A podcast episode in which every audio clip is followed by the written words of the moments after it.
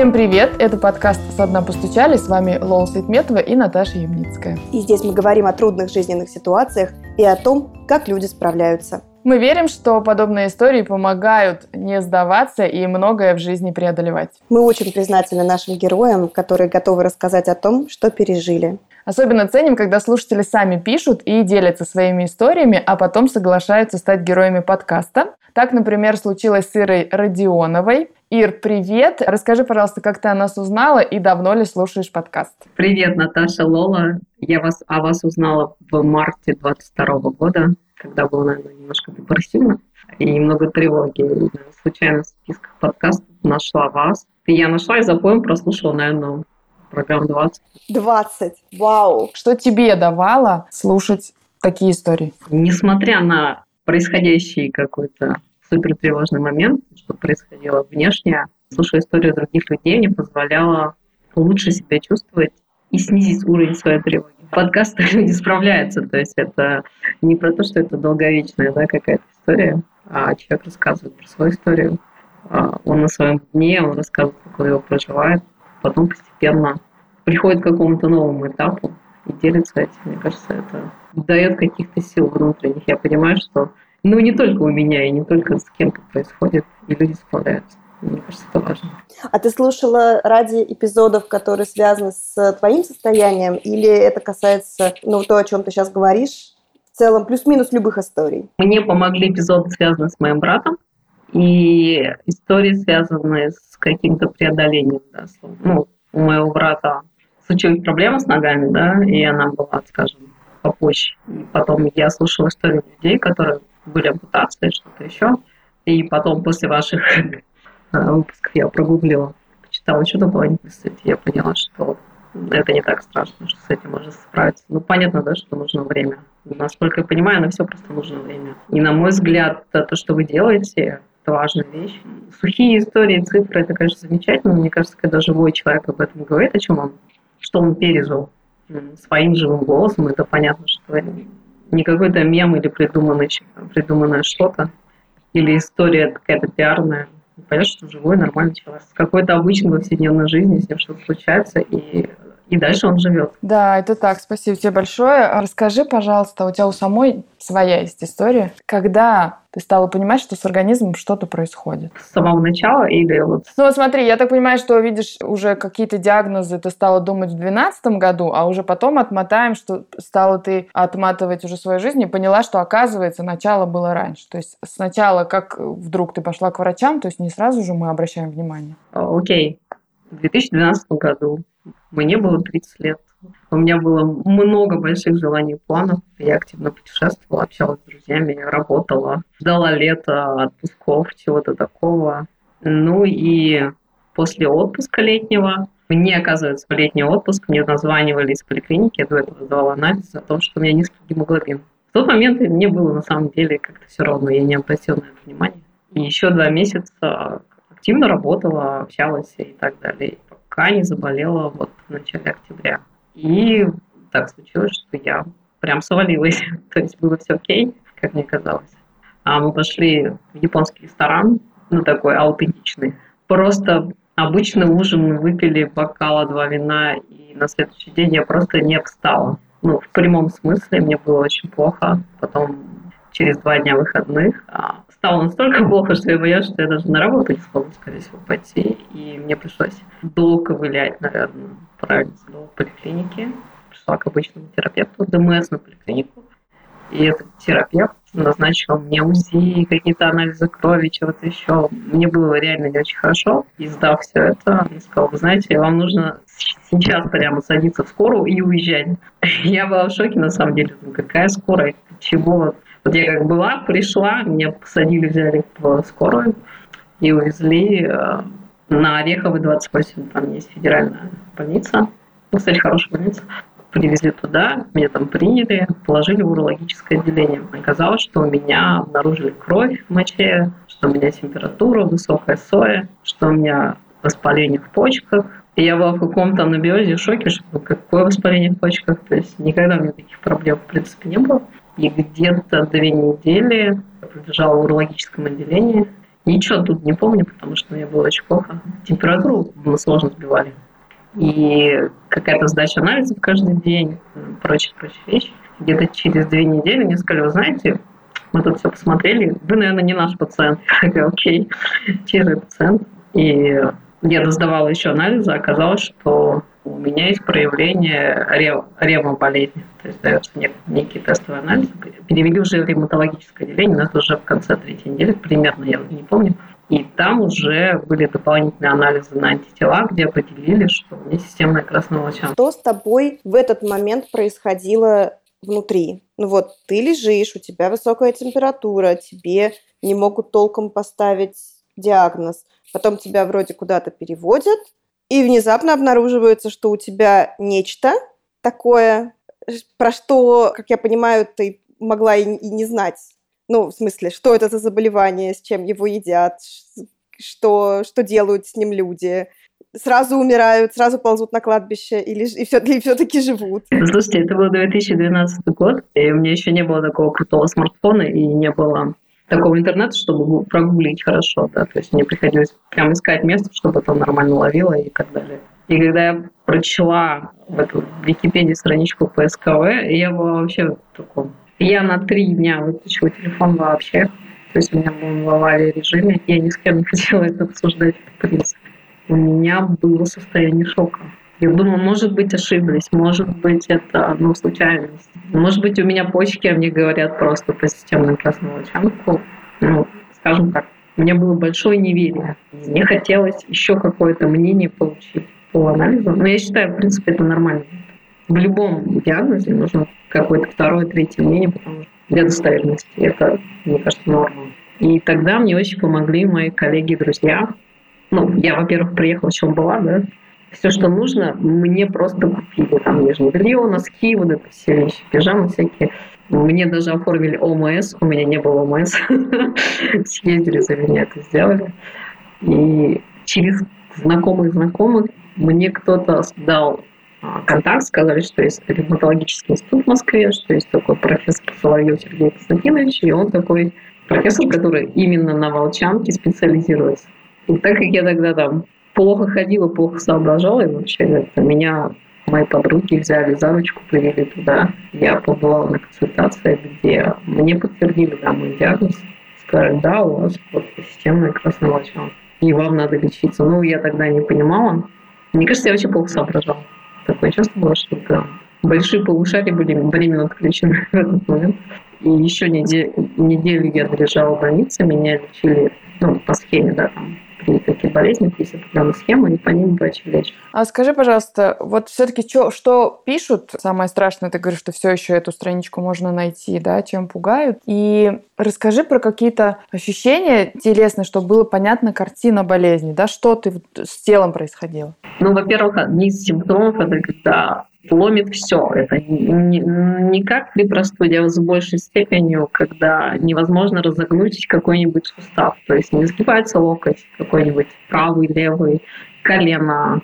Очень сильно болят кисти. То есть нельзя сжать руку в кулак. Идет и отекание сустава, и такое болезненное ощущение, что с утра нельзя вот руку сжать или там согнуть колено. И это требует усилий. Ну и самое стрёмное, наверное, страшное, это подъем с кровати с утра. Я думала, что мне как будто 90 лет, вот, в прямом смысле. Минут 15, если не больше, требовалось, чтобы сползти с этой кровати, вообще как встать, ходить там. Было очень тяжело и болезненно. Наверное, самое сложное было, а когда вот эти тянущие, ну вот, когда кости болят, такое не все таблетки помогают. Гормоны помогают, но они не всегда боль снимают. Такое все время ноющее состояние, это все ноет не затыкается вот, вот всю ночь. Так, если не принять какие-то обезболивающие таблетки, это еще там умножить на 100, да. Таблетки снимают, но не все. Ну, какой-то процент, да. Потом момент с синдромом Рейно. Это когда такие синие руки, то есть сосуды плохо кровоснабжают, ну, пальцы ног, рук, у меня, например, руки были. То есть нужно заходить в туалет, вырубать горячую воду просто согревать руки, потому что они синие. А у тебя этот синдром проявился впервые, когда ты лежала в больнице? То есть до этого в твоей жизни его не было? Он до этого тоже был. Просто не знал, что это синдром Рейно и что он связан с волчанкой. Ну, что он тоже бывает связан с волчанкой, сказать. Что он не только волчанки бывает, но он тут тоже был. Ну и еще, наверное, проявление неявное, может быть, кому-то будет интересно. Гем... Сниженный гемоглобин. У меня гемоглобин был 80, то есть у меня уже, уже когда я лежала совсем, у меня был 68. Ну, это такой очень нижний предел. Ходишь и качает просто. Голова кружится, большая-большая усталость. От всего хочется спать. И еще, наверное, я думаю, что это связано тоже с железом и пониженным белком. То, что вкус еды меняется. То есть что ты ешь, такое немножко атрофация вкуса была. И не очень хочется есть в целом. И еще момент язвочки в углу рта, это тоже анемичное проявление. Или бывают такие стоматиты часто, да, вот такая штука обсыпает. Сложно есть, там пить, потому что это болезненно. По почкам я не чувствовала, что они не болят, что-то еще там. В основном разные люди в палате бывали. У кого-то там камни в почках. Ну и прям реально больно. Но пока мне не случился не случились почечные колики. Ну вот я думала, что кости болят, это прям очень больно. Нет. Самое страшное – это почечные колики. Это прям жестяк. Их нельзя снять обезболивающим, потому что повредишь, почки. То есть вот невозможно просто найти место. Никакое, ни сидя, ни лежа, ни, никак. Я вот тот день с почечными коликами запомнила на всю жизнь. Ну, мне кажется, самое ужасное. Одно из, наверное. И еще от количества вот этих капельниц. И, ну, я не знаю, в принципе, волчанка тоже влияет на нервную, центральную нервную систему. У меня был, ну, такой неадекватный, потом пишут, ну, какой-то психоз, да, то есть у меня что-то, что помутнение было, и я после этих коликов, после этой дозы капельниц, я была реально немного не в себе. Потом подумала, боже мой, что происходит, я себя не контролирую.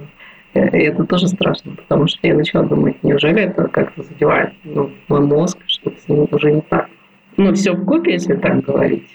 Это прям как будто я из 30 лет попала, не знаю, в 90 плюс. Ну, у меня такое ощущение, ну, в прямом смысле.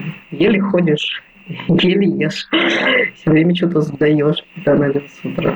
Ну. Про интернет еще вот был, чтобы мы не упустили. Да, да, интернет. На странице про СКВ писали, что это системное аутоиммунное заболевание, что болеют в основном женщины, что там определенные расы, по-моему, негроидно было особенно выделено, что СКВ болеют люди еще даже в определенных регионах, больше в северном полушарии, ну, у кого, я так понимаю, есть контрастная зима.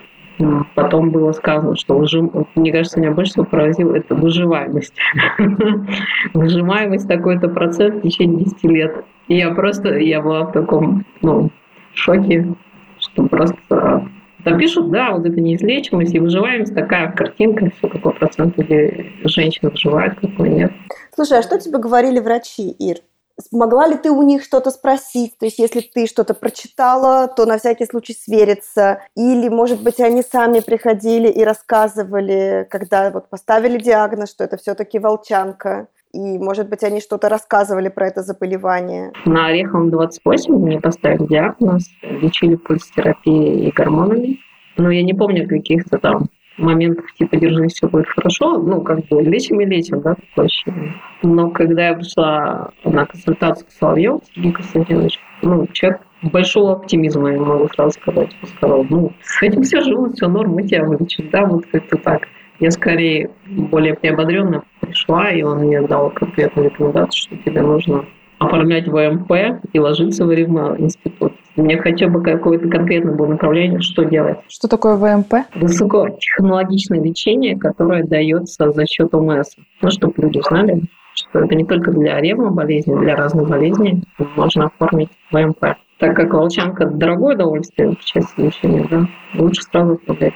А как вот развиваются все-таки события? Ты сначала же, ты писал, что в первый раз, когда ты попала в больницу, ты почти месяц там пролежал или больше? А, ну, первый раз вот в 2012 году, месяц, весь октябрь. Потом ты попадаешь вот это, к этому врачу, он тебе говорит, оформляй и, там, не знаю, приходи к нам, правильно? Сколько занимает этот период и как ты себя чувствуешь, и есть ли в это время какая-то поддерживающая терапия? Ну, я ездила Ну, так как я плохо передвигалась, приехал мой брат, мы с ним на такси ездили на получение мной капельницы. Это примерно я месяц до того, как легла в ревматологический институт в отделении номер 5. И я вот пила больше таблеток, э, делала эти капельницы, и через своих родственников оформила генеральную доверенность и просила их оформить мне ВМП от области. Ну, те, кто не является, да, допустим, жители Москвы или там Питера, да, то есть они оформляют от своих направлений, ну, где они прописаны, это ВМП, чтобы область смогла выделить бюджет на это лечение. А где это все происходит, в смысле, это какая,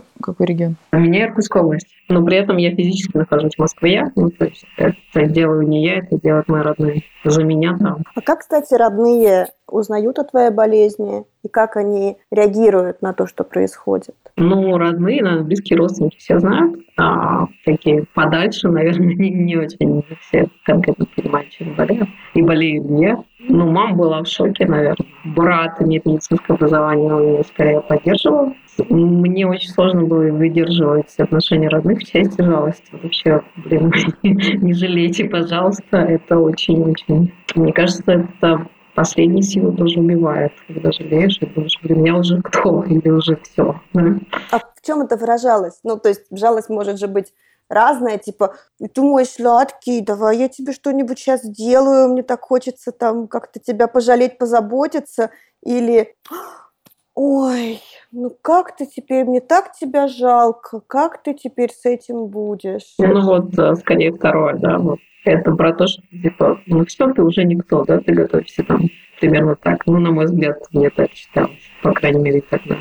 А расскажи еще, ты попала в какое-то исследование. Это, опять же, то есть ты ждешь в это время, когда тебе вот это оформят, что ты получишь да, направление от своего региона в Москву, и каким-то образом ты попадаешь в экспериментальное лечение, верно я понимаю? Я попала в то отделение, где работал Соловьев, в его группу под его направление, где работали его врачи-ординаторы. И оказывается, он проводил тогда экспериментальную группу по лечению ГИП, высокоинженерные технологические лекарства, да.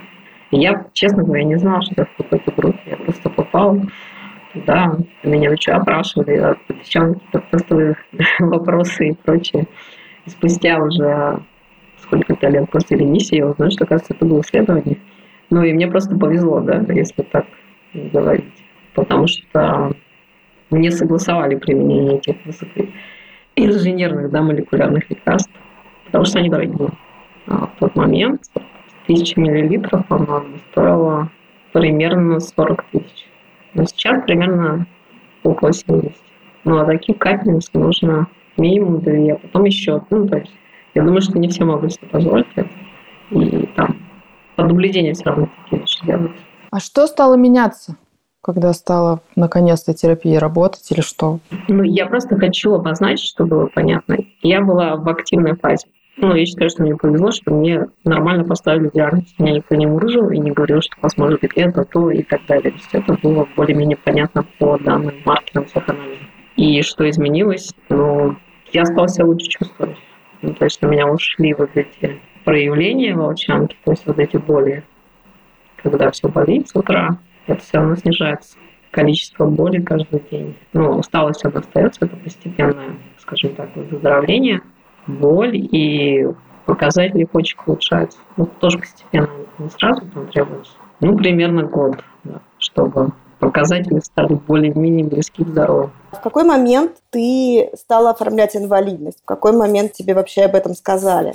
Слушай, мне в институте ревматологии сразу сказали, тебе нужна инвалидность. Я на самом деле немножко сопротивлялась, мне не хотелось это делать. Это зачем, блин.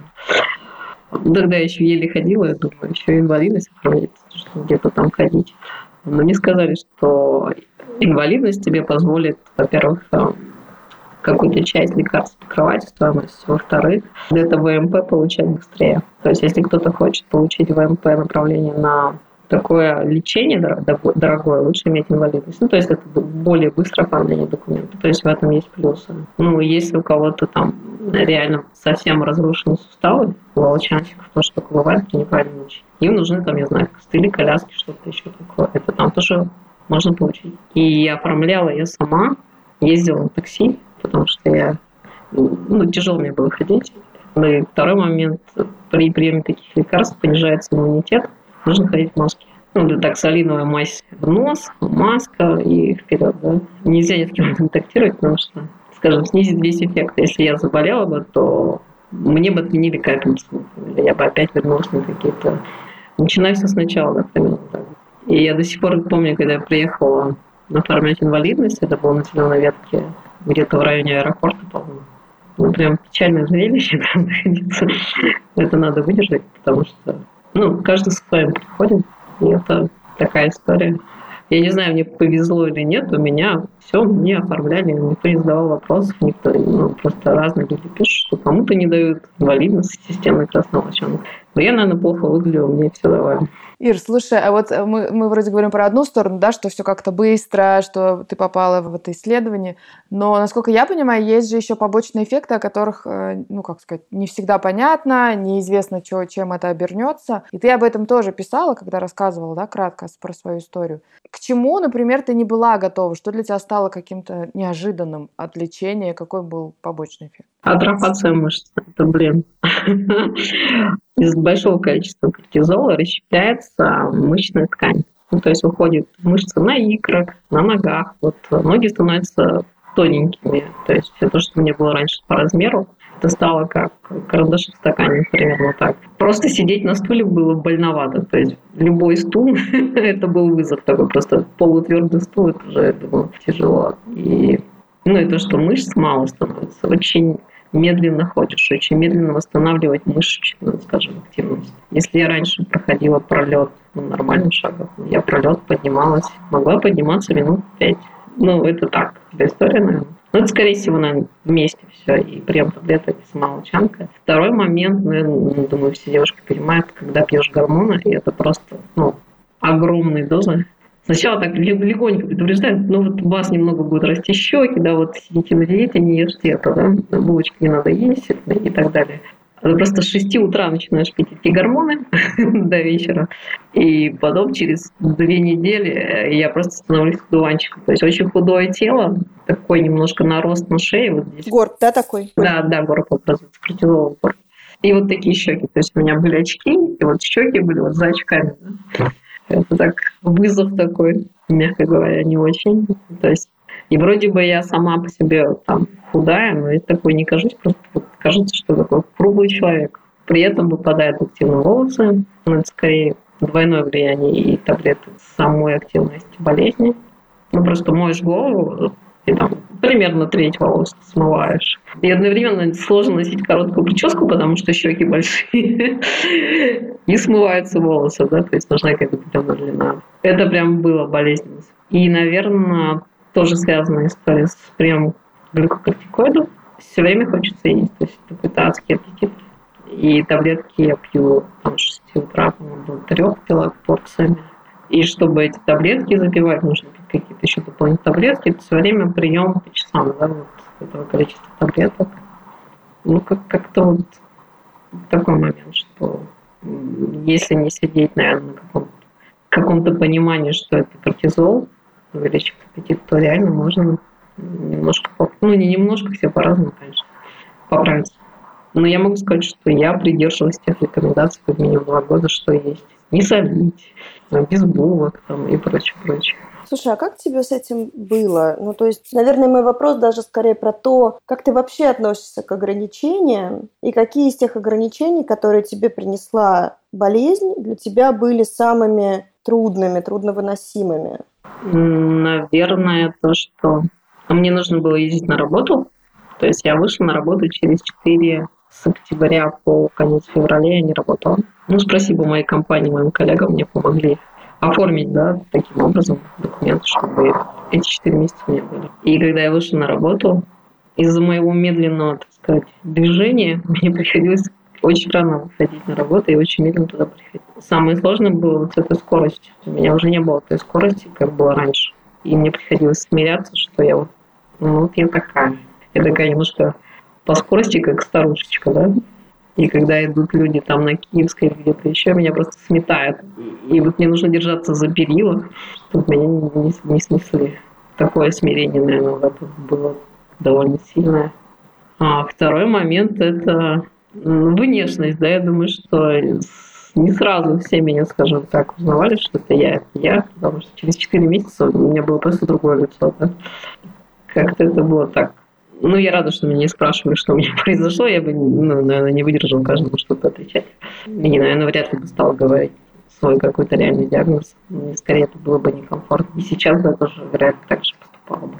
Ну, наверное, то, что нужно постоянно сдавать анализ. Это прямо чекап, который постоянно, такой контроль, который держишь, да, и ну, до момента ремиссии, то есть постоянный контроль. Ну, это становится просто частью жизни периоде. А еще ты говорила, что ты раньше выходила на работу, потому что ты дольше ехала. Ну, потому что ты медленнее ходила. Ну, понятно же, что в те годы никто не говорил про удаленку, и не было таких вариантов, и нужно было ездить. Ну, как тебе это давалось, наверное, вот я про что. Понимать, что тебе нужно выйти за час, чем, ну, привычного, да, то есть два часа закладывать. Ну, это прямо вызов был, потому что я вечером была вообще никакой человек. Была большущая усталость. И вот я ехала домой, я просто выключалась, садилась в метро и засыпала, потому что не было сил.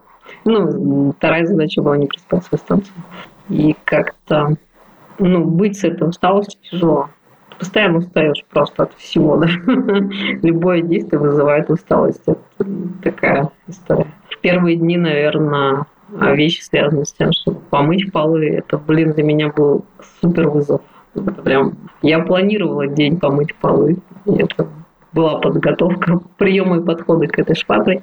И не было тогда этих моющих пылесосов. Ну, короче, такая была история. Сейчас, возможно, да, можно попроще как-то сделать или клининг вызвать. По-моему, тогда не было служб клининга. Ну, были тогда, кстати, онлайн-доставки лекарств. Это, ну, клевая история, можно хотя бы было вызывать людей, чтобы из аптек приносили лекарства. Это было удобно.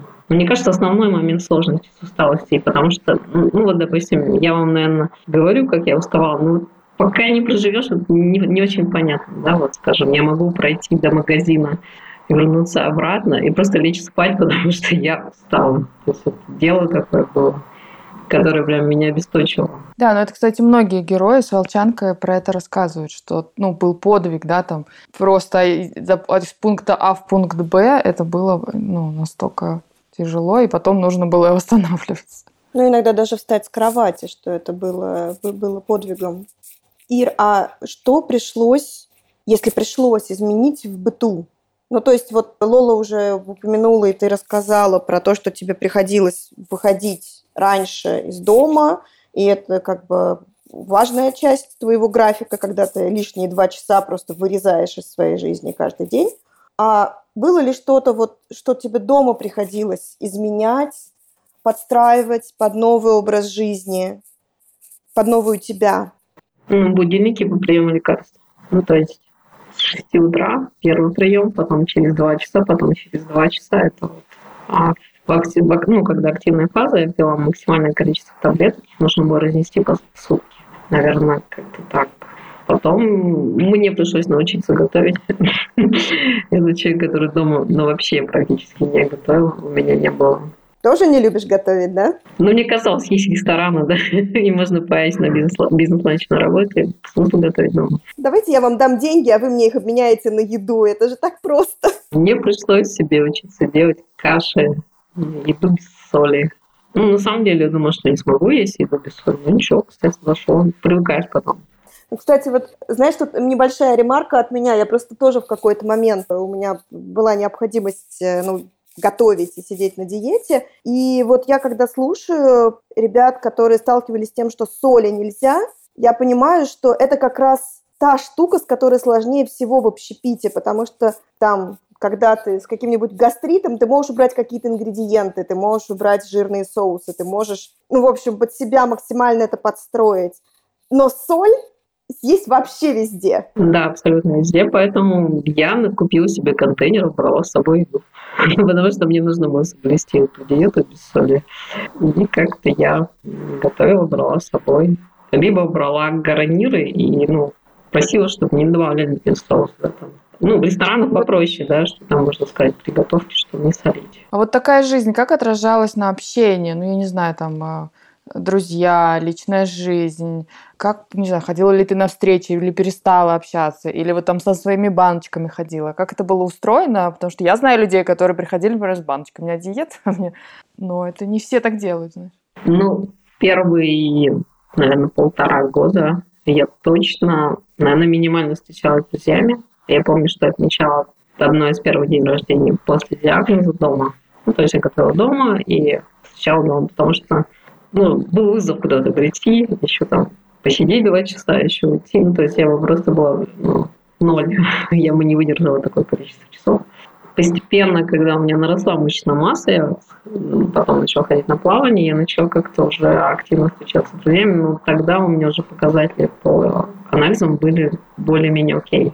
Но в первые два года, полтора года я лежала как минимум один раз больнице каждый полгода, ну, примерно две недели. То есть примерно четыре недели в год.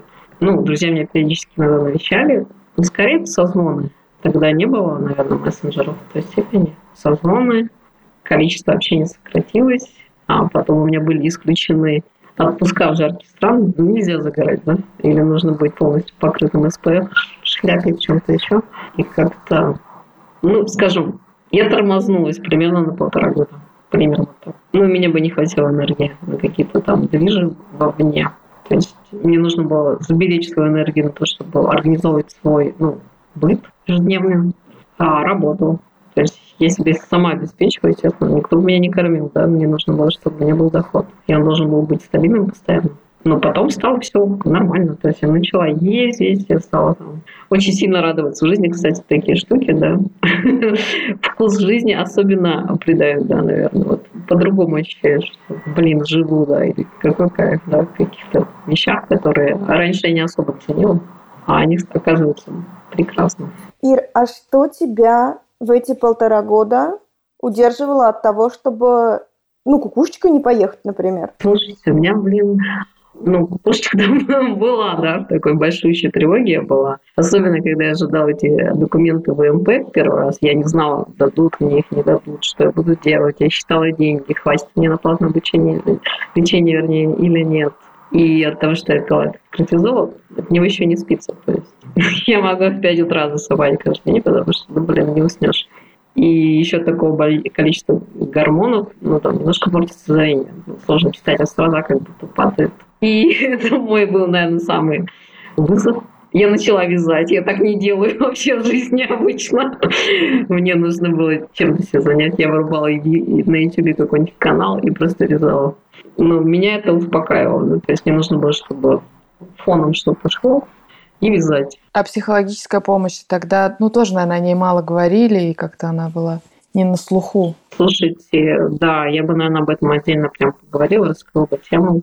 Для понимания, когда пьешь такое большое количество кортизола, есть побочка, связанная с тем, что депрессия усиливается. Ну, то есть есть люди, склонные к депрессии, да, у которых определенные гормоны вырабатывают эндорфины, например, да, вырабатывается в меньшем количестве, то кортизольчик может еще подуронить это сильнее. Да. И получится, что вроде бы все окей-окей, начал пить таблетки, и прям жизнь говно еще в большей степени. Вот это да, это усиливается. Если бы я просто знала эту химию процесса, как воздействует, я бы, наверное, может быть, пришла в терапию раньше. И, ну, не знаю, к сожалению или нет, я очень много видела, когда лежала в больницах, депрессивном состоянии людей вот с волчанкой или с аутоиммунными заболеваниями.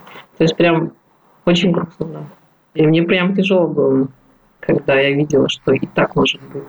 И это очень грустно, и у меня еще от этого ухудшалось, наверное, состояние. Но просто я пыталась не поддаваться. Но это просто на каких-то волевых, наверное, усилиях. Но могу сказать, на мой взгляд, а, любая болезнь или сложный диагноз требует терапии. Вот сейчас у меня есть терапевт, да, но он, я к нему пришла сильно позже.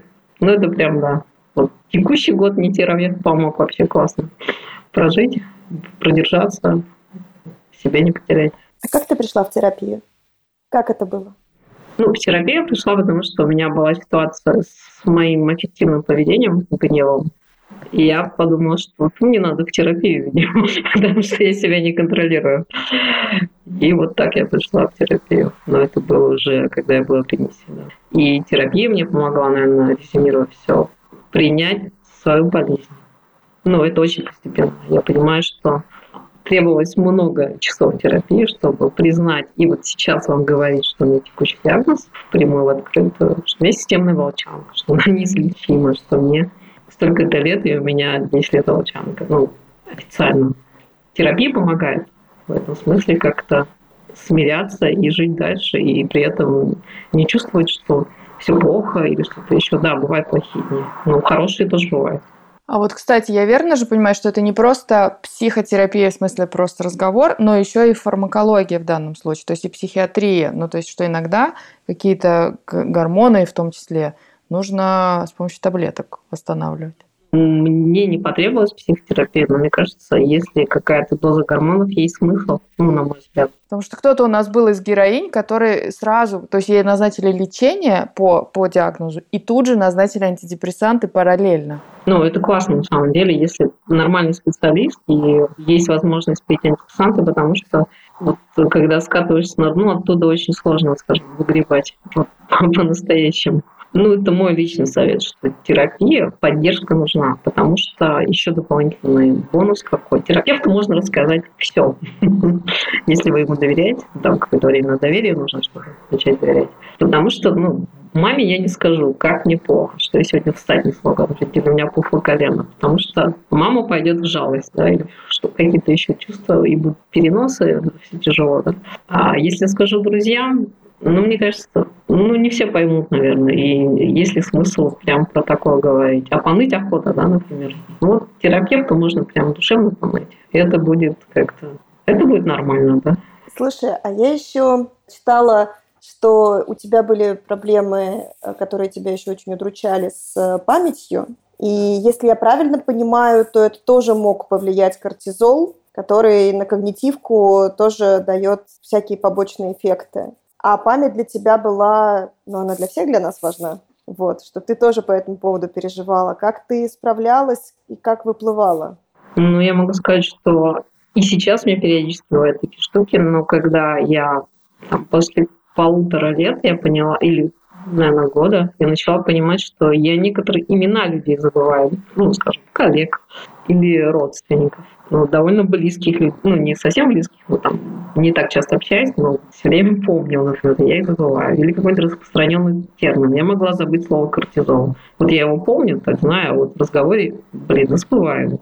Думаю, как так-то? Я немножко, наверное, испугалась.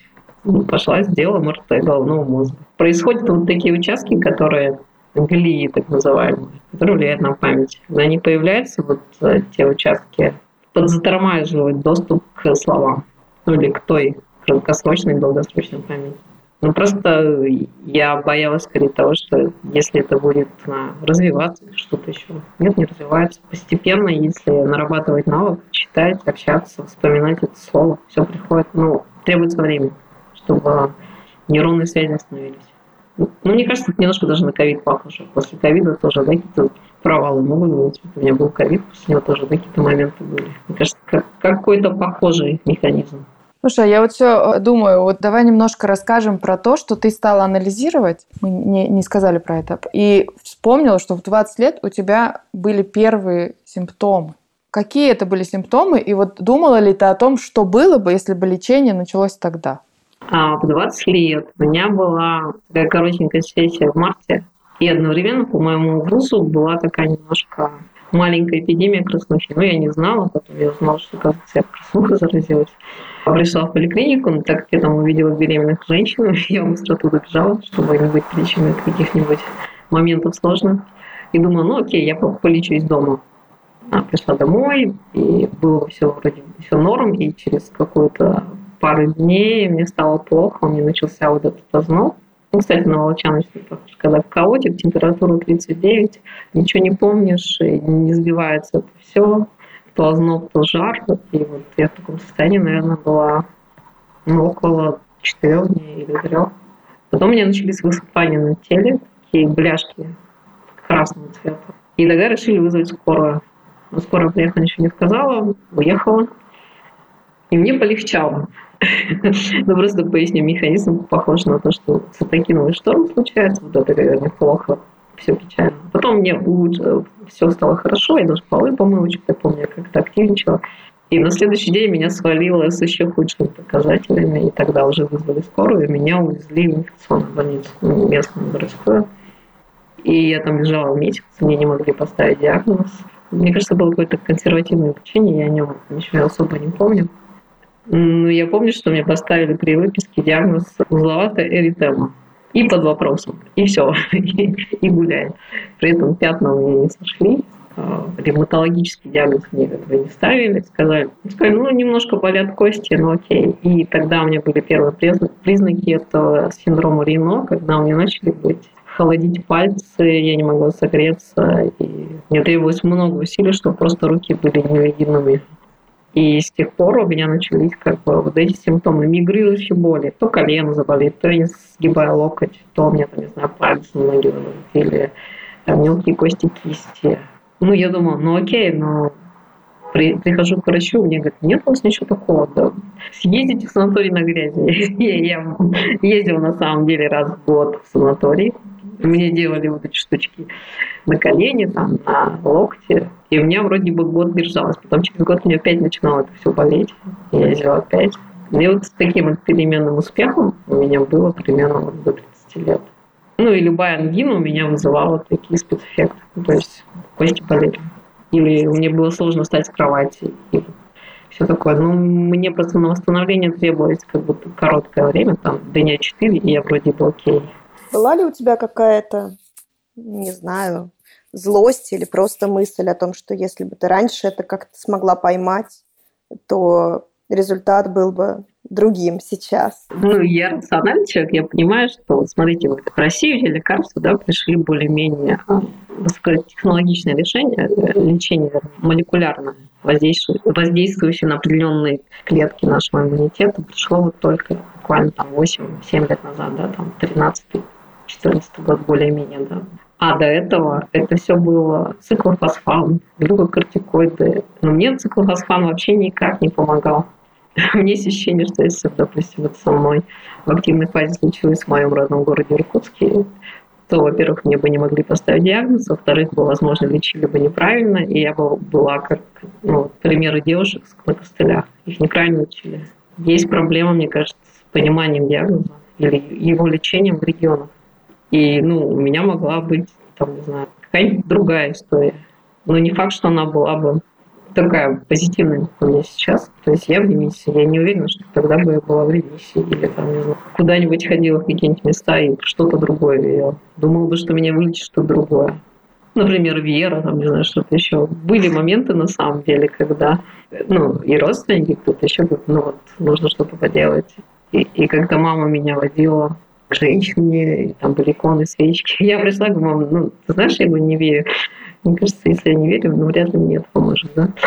Мы много таких встречаем историй, что люди ходили, ну, условно говоря, кто-то действительно там из родственников мог верить и таскать, а кто-то шел от безысходности, что давай мы испробуем вообще все и хотя бы так, может быть, если легче не станет, то хотя бы будем знать, что сделали все, что в наших силах. Ну, мне кажется, вера – это очень классно, здорово поддерживающая вещь, само наличие веры. Но это не отменяет лечение. Ну, то есть просто есть люди, которые ну, считают, что вера – это все, и не надо пить гормоны. Ну, это может привести к разным результатам. А был ли у тебя вопрос, ну, не знаю, почему я, за что мне это? О, это да. Это там первые дни после диагноза я была вообще вот, вот это говнище случилось со мной, почему сейчас. Как ты выплыла из этих размышлений?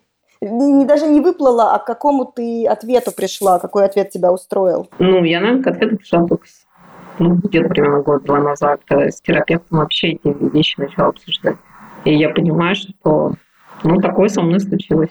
И я это пережила. Это такой некий героизм такой в моей, в моей картине мира для меня это такой героизм. Я сама для себя герой. Я это прожила. Это сложная ситуация. И она тоже может повториться, я не знаю, да, повторится она или нет. И вроде бы она страшная, и, и вроде бы проживаемая. Ее можно прожить, и можно жить дальше, и иметь будущее. Ну, то есть план на будущее. Сложно было после постановки диагноза, вот особенно примиряться, что, блин, 10 лет, какое там будущее, да, вот с этим были проблемки, да, наверное, вот основное. Искала ли ты какую-нибудь группу поддержки или какие-нибудь э, встречи для пациентов с похожим диагнозом, с ревматологическими заболеваниями или именно с э, пациенты, которые вот с волчанкой? Потому что некоторые наши герои рассказывают, что их выручили школы пациентов и встречи пациентов. Ну, насколько это было полезным для тебя? Ну, в 2012 году я не видела школу пациентов. Я просто ВКонтакте нашла, по-моему, три группы по волчанке и читала активно, что было, потом писала. Но сложность в том, что там ну, можно про свой диагноз сказать все, поддержать другого человека, и другой человек с таким же диагнозом очень сильно понимает, что болит, почему болит и так далее. А, но мне кажется, немного есть такие группы сейчас, ну, такое самолечение, да, я пью какую-то траву, та -та, да, рекомендую всем, да. Ну, есть такие моменты. Но мне кажется, нужно немножко ну, с фильтром к этим вещам. Я не вступала ни в какие группы встреч, потому что, может быть, я не гуглила. Меня скорее поддерживали те статьи, которые первые начали выходить. Вот я первую статью сильно помню. На Виллидже вышла статья про девушку с системой красного волчонка. Я прям ее раз пять прочитала. Мне прям полегчало. Я думаю, блин, ну нас много, и мы можем жить. И о нас пишут статьи. Это, это меня поддерживало точно. Что еще я нашла сейчас в сетях? На YouTube есть такая группа Левмофактор, и там ну, попадают люди, профессора, доктора и так далее рассказывают про разные болезни, включая волчанку. Ну, можно послушать, да, кому-то, если хочется поддержать, понять сам механизм болезни. Я, например, просто когда понимаю, я себе, себя снимаю тревожность. А вот у тебя сейчас ремиссия. Что ты точно должна делать в ремиссии? Зачем следить? И как часто должна проверяться, сдавать анализы? Ну, вообще, в хорошем понимании ремиссии нужно как минимум раз в год или дважды в год сдавать анализы по крови включая свой клинический анализ крови, общий анализ мочи, белок в моче если у кого-то были проблемы с почкой, и антитела. И с этим идти к своему ревматологу. И если есть какие-то моменты, связанные с другими системами, например, сосудами, ну, это можно идти к другому врачу. Ну, то есть это такое комплексное отношение к себе. Ну, да, вот что изменилось в моей жизни, я часто, довольно часто делаю чекапы, да, то есть мне так спокойнее, мне лично. А волнуешься во время этих чекапов? Ну, то есть есть какой-то еще трепет, что ли, когда вот ты сдала и ждешь вот этот вот период, что там будет? Или это как-то уже сглаживается, может быть? Ну, бывает волнение, иногда, да, но не всегда. Наверное, как-то так. Мне кажется, лучше знать. И если даже сейчас такое среднее состояние или что-то еще, я думаю, ну, это статистика, да. Для, для меня статистика – это скорее хорошо. То есть, что было там вчера, позавчера, да, ну, условно, год назад, сейчас – это можно сравнить и показать доктору. А вот для тех, кто, видишь, ты уже в теме и понимаешь какие-то признаки, можешь примерно рассказать, как, например, заподозрить, не дай бог, у себя, да, то есть что должно насторожить, что э, точно не простуда, не недомогание и так далее. Какой признак может говорить о том, что это все-таки системная волчанка. Ну, например, если вы пару раз горели, и у вас такое ощущение, что горит лицо или там, не знаю, руки, тело, да, волчанка не только на лице образует бабочку, но и на теле тоже могут быть высыпания. Такие бляшки. Они не всегда болезненные, все-таки ну, это один из признаков комплекса, конечно. И если в этот момент у вас там еще что-нибудь воспалилось, не знаю, там, не знаю, палец не сгибается, там, отек сустав, вас одновременно эти пятна, палец, не знаю, горло немножко болит, да? Сдали анализ, какая-нибудь повышенная слоя, можно сходить на всякий случай потестить. Ну, на мой взгляд, есть разные просто течения болезни. Есть такое прям активное, когда прям бьет, сбивает ног, с ног, как у меня в 90 году. А есть такое более лайтовое. Но лайтовым, мне кажется, больше проявляется кожными высыпаниями и такими мигрирующими болями. Ну, там, не знаю, припух палец тут, тут с утра как-то вроде вставали нормально, а там, не знаю, немножко поясница там, потянулась или что-то еще такое, такие вещи. Понаблюдайте за собой, как, как, как вам будет. Мне кажется, все-таки проявления с костями, они чаще всего бывают, когда что-то побаливает. Оно не всегда раньше, оно не всегда бывает прямо сильно больно. Ну, ноет, да? Да, так, подмываем, да, бывает.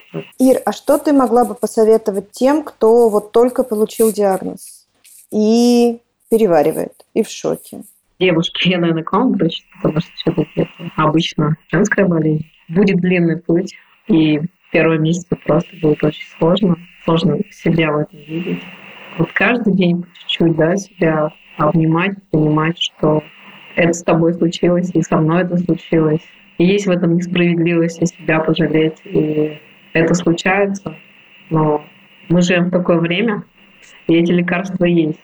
И через поддержку обратиться к людям, к тем, кто вам может помочь. Вы можете быть в усталости, в раздрае, голова очень плохо соображать. Просить родных, чтобы вам помогли сначала оформить документы.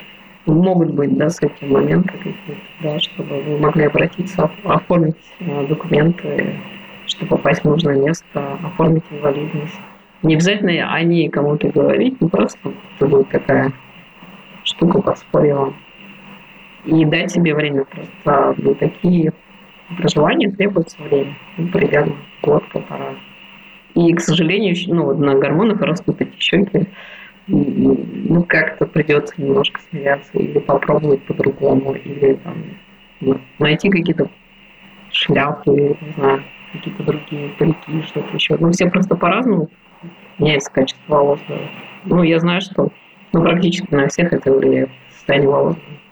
И я рад на самом деле, что я живу в 21 веке, что это излечимо самое важное. Да, это, знаешь, тот случай, когда, блин, удача – это оказаться, не знаю, в нужном городе, у нужного врача и у того человека, который запустил исследование на эту тему. Ну, ну группа, да, исследование группа. Да, альтернативы. И еще, мне кажется, важно, что про терапию можно говорить. Это тоже большое-большое подспорье. Спасибо тебе, Ира, огромное. Очень получился какой-то искренний классный разговор. Да, такой даже полутихий, мне кажется, этим какой-то более такой интимный, что ли. И спасибо тебе за такую подготовку. Ира сама поставила программу, писала, мне очень переживала, э, предупреждала, что вот э, точно ли все в силе и так далее. В общем, э, таких людей высокоорганизованных я лично очень люблю. Героев, которые не подводят, обожаю. И спасибо тебе большое, что есть такие у нас слушатели. Спасибо вам, девушки. Наташа, Лола. Я очень верю, что ваш подкаст будет еще более популярен. Вы делаете очень важное дело. Мне кажется, ваш подкаст равно надежда. А это был подкаст «Со дна постучали». С вами были Лола Сайтметова и Наташа Ямницкая. А мы услышимся через неделю. Всем пока.